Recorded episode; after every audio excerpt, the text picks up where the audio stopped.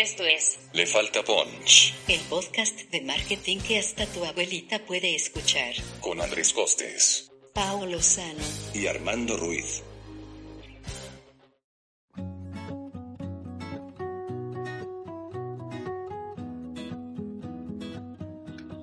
Hola, ¿qué tal? Bienvenidos, bienvenidas a Le Falta Punch, el podcast sobre marketing que hasta tu tía puede escuchar. Se- ya no supe qué decir, perdón, discúlpenme. Este, eh, doy la bienvenida nuevamente a Armando, Hola, ¿qué tal? ¿Cómo están? a Pau Hola a todos. y a nuestra invitada Ale. Hola, ¿cómo están? Muy bien, pues en el episodio anterior hablamos sobre eh, las marcas que lo han hecho mal o que se han visto bastante mal en esta contingencia del COVID-19. Y ahora podemos hablar de las marcas que lo han hecho bien.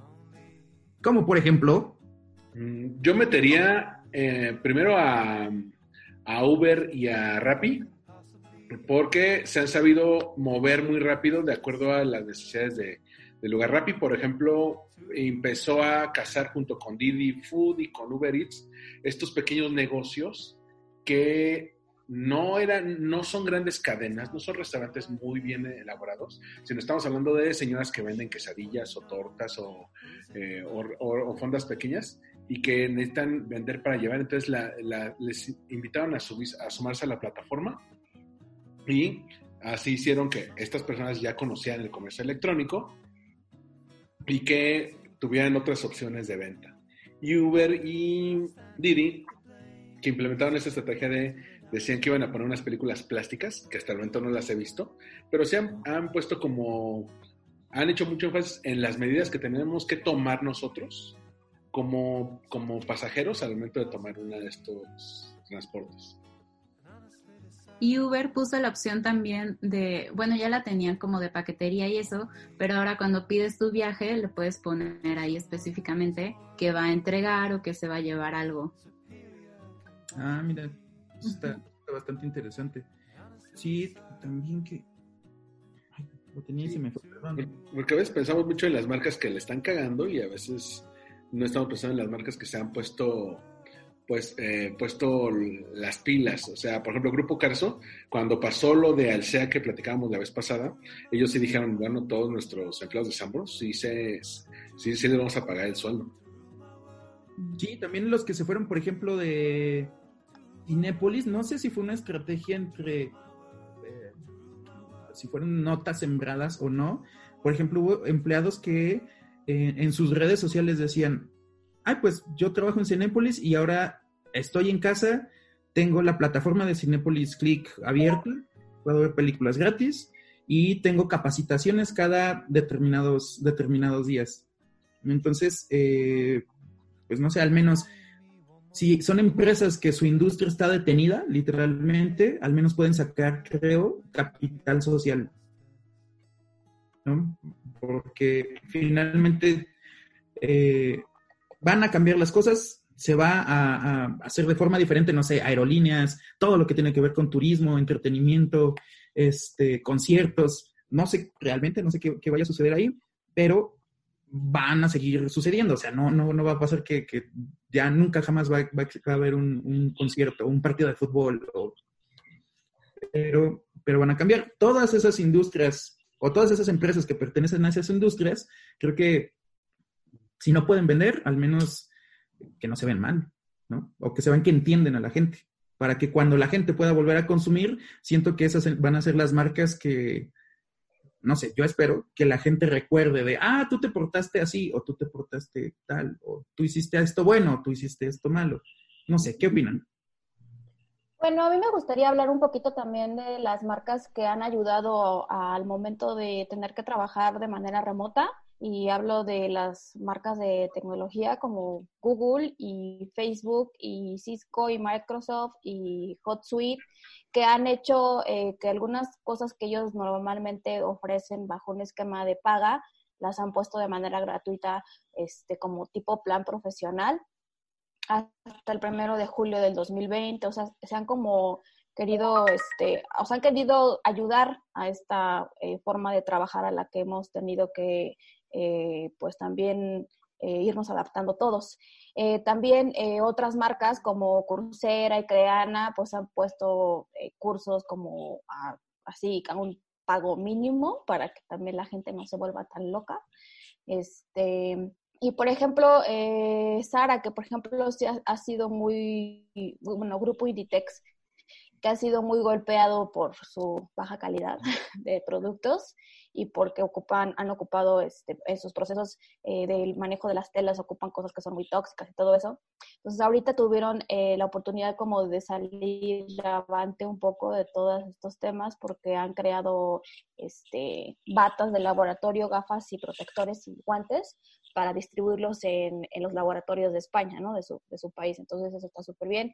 Y de manera como muy importante para, para México, se me hace lo que está haciendo Grupo Modelo, si bien la empresa cervecera, o sea, es, mexicana, pero ya la vendieron, pero aún eh, demuestran que todos sus directivos están muy, muy cercanos a, lo que es el público, al mercado mexicano. Entonces, ahorita estas acciones de estar eh, eh, produciendo gel, en el, bueno, alcohol en gel para los este, hospitales, y de manera gratuita, obviamente, y ayudando a su red de distribución, que es la más importante. Actualmente lo que es FEMSA, Coca-Cola y Grupo Modelo son las, este, su, su nivel de logística que tienen para eh, hacer circular todo este tipo de productos es una de las mejores. Entonces, hacer el, ahora sí que hacer el paro de distribuir y prestar este, sus eh, equipos de, o sea, sus camiones y todo eso, pues obviamente es un gasto porque es gasolina y es diésel y es, bueno, que ahorita ya no está tan cara la gasolina, pero, o sea, es, un gasto, ¿no? Y cambiar la producción también creo que fue un gran acierto. Si bien no necesitaban mucho de nuestra ayuda porque todos compramos Grupo Modelo, esto creo que, este, que hizo que todavía nos sintiéramos como... O sea, yo recuerdo que cuando se vendió Grupo Modelo, que ya no era mexicano, fue como, ay, ya no es mexicano, ¿no? Pero esto nos hizo como otra vez acercarnos más a ellos, ¿no? Como que ya había habido un, pues da igual si compro modelo o si compro, este, no sé, una Quilmes o compro una europea, ya no es mexicana. Pero con esto como que volvió a crear un poquito de, identidad hacia los mexicanos. Entonces creo que también ese es eh, uno de los aciertos que se han hecho en este momento para mí. Y eh, también a raíz de, de lo que sucedió con, eh, con Alsea, que bueno, la marca que más reconoce el, público de Alsea es Starbucks. Entonces, cuando todo esto se pegó y todo eso, Cielito Querido hizo una acción y, y tuvieron el acierto de no comunicarlo tanto ellos. O sea, no fue como el, el, gran comunicado de, miren, somos buenos, miren lo que hacemos. Fue más bien la gente la que subió a las redes que Cielito Querido había este, estado regalando café y todo eso. Obviamente la marca les dijo, oigan, porfa, si lo pueden subir a sus redes, pues chido, ¿no? Pero no fueron ellos los que se tomaron la foto así diciendo, vean qué buenos somos, ¿no? O sea, lo hicieron y se lo dejaron a la gente, este, pues si querían este, subirlo a las redes. De hecho, yo, me enteré por, por las redes eh, de manera eh, orgánica porque la gente lo compartió y no tanto ellos son los que hicieron el ruido sobre eso. Entonces, esas son como para mí las marcas que han salido pues airosas. En Ahora, ahí tengo una duda. A ver, a ver ustedes qué opinan. ¿Dónde está la línea? bueno, en las, en las conclusiones del episodio pasado, del episodio pasado, se mencionaba de la falta de empatía, ¿no? El problema de las marcas que lo han hecho mal, eh, lo, decía Ale, es la falta de, de empatía que han tenido. Ahora mi duda es, ¿dónde está la línea de cuando la gente o nosotros como público sí le creemos a una marca o no? Cuando dices, eh, oye, qué padre, qué chido que lo hiciste así, o ah, yo sé que tu intención es buena, pero no te la compro. Yo creo que tiene que ver también con la reputación que tiene, porque por ejemplo, a lo mejor Corona, eh, creo que también sacó botella de agua, o sea, cambió la botella de chela por agua nada más pero sabes que tiene otras campañas donde le importaba el plástico de los océanos, este, o cosas como... como Reciclaje de botellas de vidrio y todo eso. Exactamente, como a otras causas, entonces cuando se suman a una causa en el momento, como que se ve más natural, ¿no? Sí, es como haber hecho un camino, como una construcción de marca para que en el momento de una crisis eh, le creas, o sea, tenga coherencia y digas, sí, sí lo creo porque ya me demostraron que en otras situaciones, por ejemplo, en el sismo del 2017, también hicieron cosas, entonces dices, sí le creo a la marca, o sea, sí tiene que ver lo que están haciendo ahorita, no es nada más por esta situación, sino que están haciendo este pues acciones buenas. Y yo creo que también el hecho de que cuando sus mensajes no son em, a fin de no perder em, como ya los eh, consumidores, sino cuando es, pues igual y le están perdiendo, pero lo están haciendo porque saben que esto es, eh, pues, momentáneo. O sea, por ejemplo, lo que decía de modelo, o sea, están gastando en, en la producción, en, en, la distribución. Entonces, eso no lo están haciendo porque vean, pero vuélvanos a comprar en dos meses, aquí vamos a estar. O sea, lo están haciendo de una forma que, que la gente sabe que hasta ellos mismos están invirtiendo y que lo están haciendo por la gente. Entonces, yo creo que eso es como lo más... También tiene, también tiene mucho que ver la comparación simple con los referentes que tenemos inmediatos. Por ejemplo, a mí, a mí me pareció bastante eh, prudente, aunque en su momento sí fue algo eh, polémico, la decisión que primero tomó el TEC de Monterrey y luego se fueron sumando más, más escuelas de, cerrar las, eh, los campus antes de que la SEP lo dijera. Porque al momento que lo dijeron, que fue a mediados de marzo, ya estaba el pico en España, ya estaba el pico en Italia, todavía no llegaba a Alemania ni Estados Unidos, pero ya veían todo lo que, lo que iba a ocurrir. Dijeron, ¿sabes qué? De perder el ciclo escolar a moverlo todo online, si ya tenemos la plataforma, movámoslo online. Y eh, tanto así que la SEP tuvo que salir tres días después de este anuncio a decir, no, es que vamos a expandir las vacaciones de Semana Santa, ahora van a ser cuatro semanas. Entonces, daban la impresión de que, la de que las universidades privadas estaban tomando la iniciativa cuando las públicas aún no se habían pronunciado y cuando la misma SEP no sabía cómo manejar el problema. Entonces, si bien ahora todas las universidades públicas y privadas se pusieron de acuerdo y dijeron, este semestre se va completamente online, eh, la SEP dijo, no, pero si van a regresar a clases en junio, entonces por comparación simple, pues queda más irresponsable la SEP que las universidades privadas que tomaron esta medida. Bueno, pero no todos en universidad pública tienen eh, los ingresos o la red para conectarse en línea. Yo creo que también es, bueno, no, yo pero... creo, esa es mi opinión, que, que hay veces que, bueno, lo que estaba viendo de la SEP es que muchos chicos no tienen ni siquiera como para conectarse. Tanto. Sí, exactamente. Hay un problema de infraestructura ahí muy fuerte pero a lo que voy es en este anuncio inicial, en el que no le quieren decir las cosas como son. Sabes que tenemos una emergencia sanitaria y prefieren disfrazar el guardarse de manera preventiva a expandir las vacaciones de Semana Santa a cuatro semanas. Es decir, por no decirle las cosas, pues parece que no le estás dando la debida proporción, ¿no?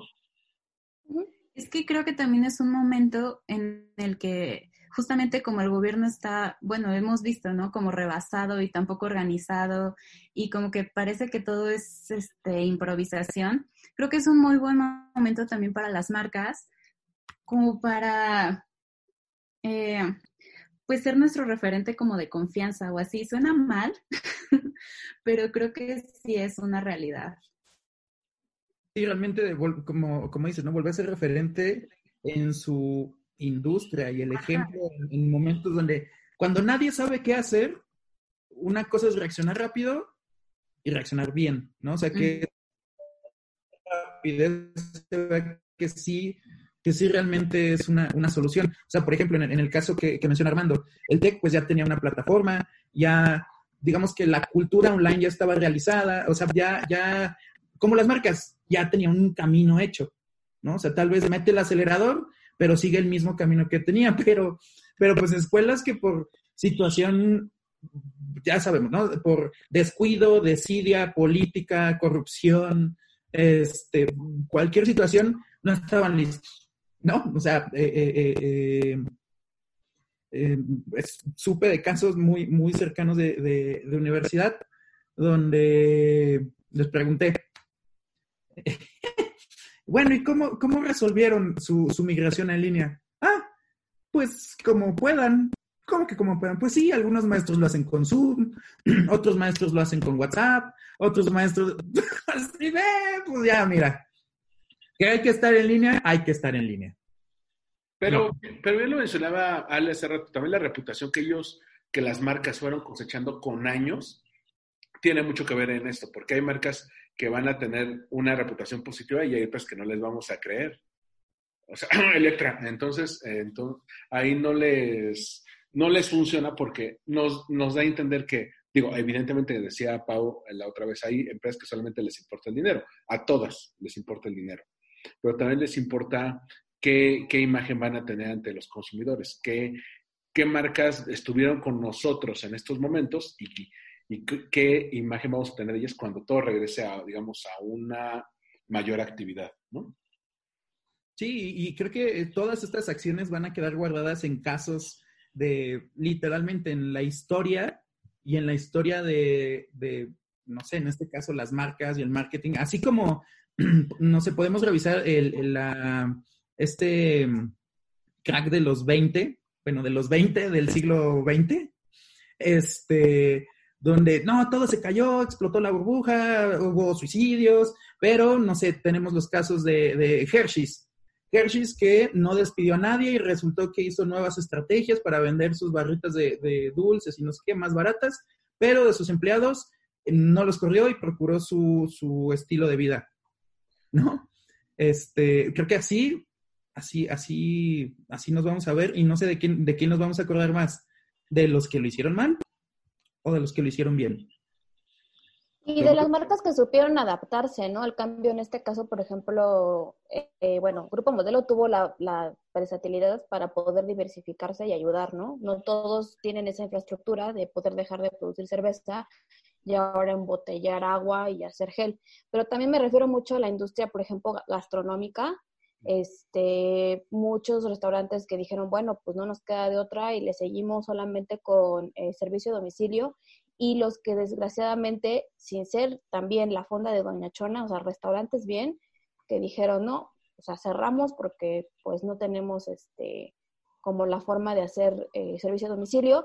Y también, por ejemplo, creo que Armando eh, compartió un caso, o no, no sé, igual y yo, de una chef que ella tiene esclerosis y hace muchos años, bueno, hace algunos años, pidió comida a un restaurante y casi casi le dijeron, si quieres comida, pide pizza Domino's, o sea, se portaron de una manera pues este, ofensiva porque pues nosotros no somos eh, comida rápida y a ver cómo le haces y pues ella no, no tenía la posibilidad de salir a, al sí, restaurante, ¿no? Tuvo la chica Mariana Orozco. Ajá.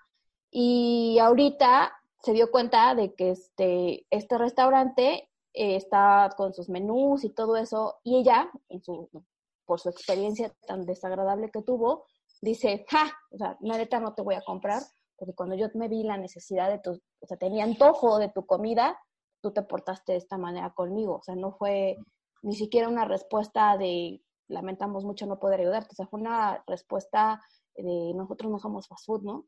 Bueno, entonces también desde el principio ser así, ¿no? Yo creo que también, eh, o sea, desde el principio humilizarse, porque hasta, por ejemplo, eh, la marca de Moet, Chandon y Tiffany's, que es una marca de lujo, eh, también se adaptaron y ahorita están haciendo producción de alcohol y gel y cubrebocas, ¿no? Está también, o sea, lo que voy es, no por ser una marca de lujo, eh, no tengas esa visión de que poder diversificarte y llegar a todos. Bueno, y, y Cinépolis, por ejemplo, tardó casi mes y medio en darse cuenta de que, a ver, si nuestro, buena parte de nuestros ingresos vienen por dulcería y la gente está viendo cine y series en sus casas, ¿por qué no ponemos nuestros combos en Rappi? Apenas lo pusieron el 20 de abril.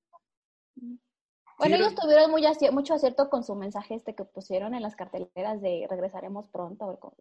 No sé, que hasta se compartió viralmente. Que le hicieron meme. Se agarraron mucho de eso. ya sabíamos que metías este, comida escondida. No, no, pero decían, decían, recuerden que en las películas siempre hay un final feliz y te ponían que el final de Titanic. pues estuvo muy bien esa parte que yo la verdad creo que ese mensaje fue por parte de los cinepolitos, pero bueno, vamos a pensar que fue un mercadólogo detrás de eso.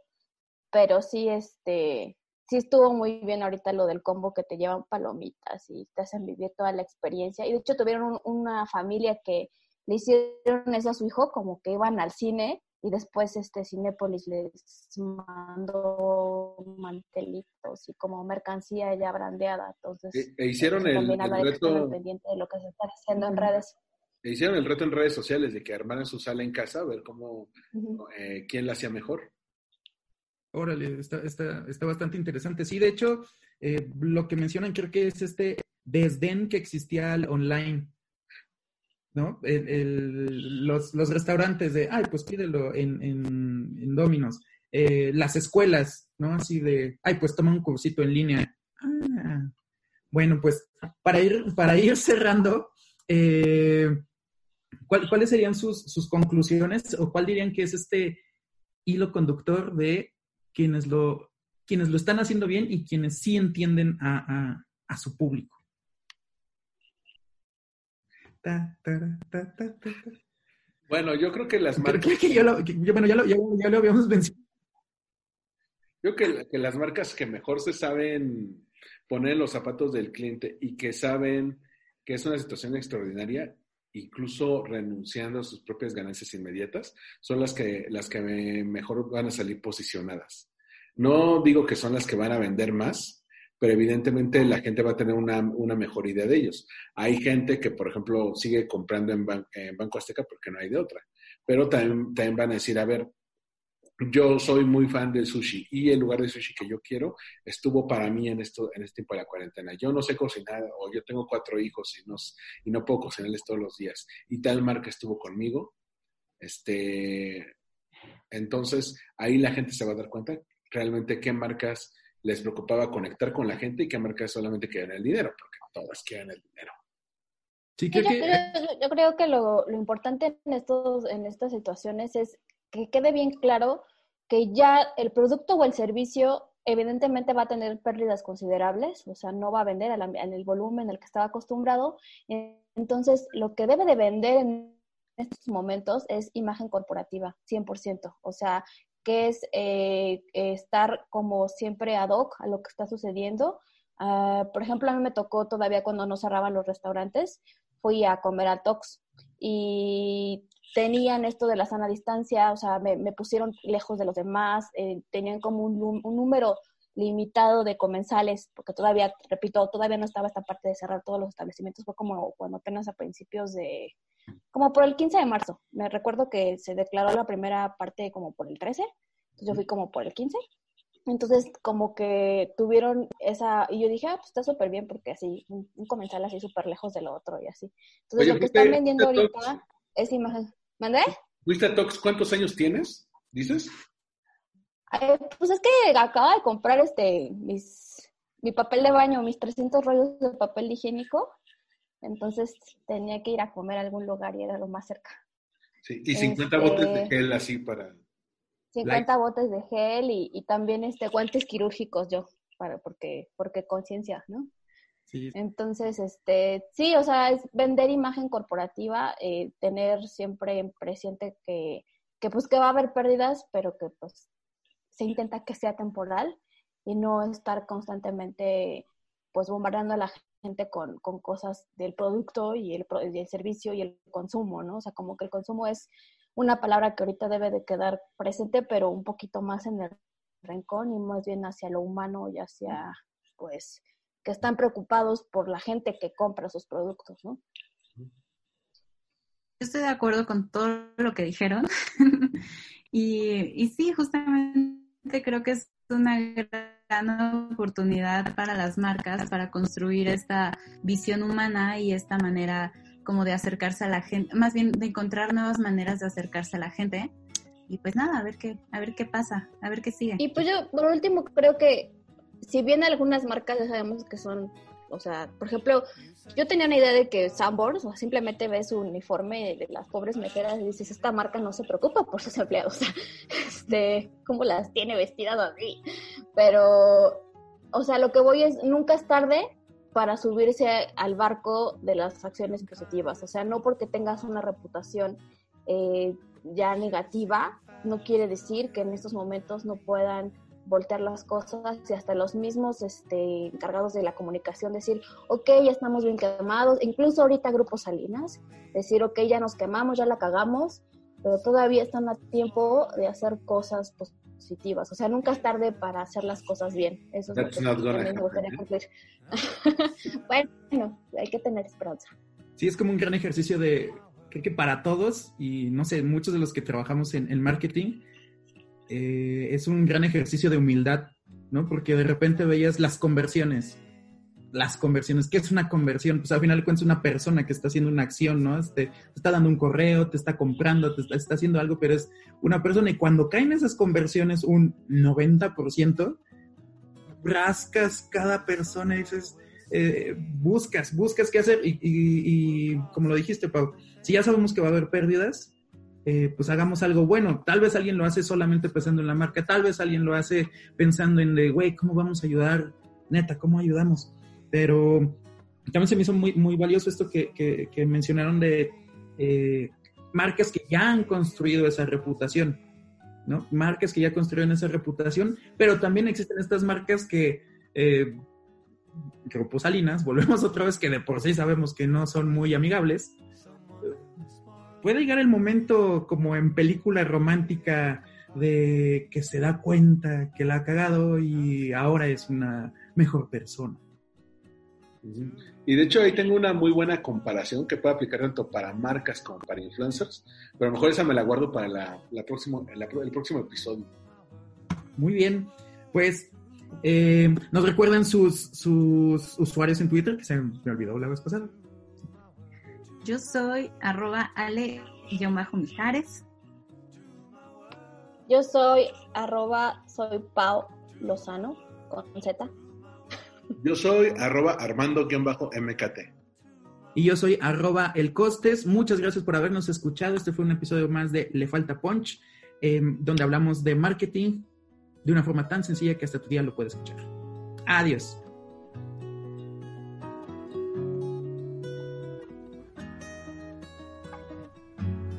Explain me one more time. When they kill, it's a crime. When you kill it's justice.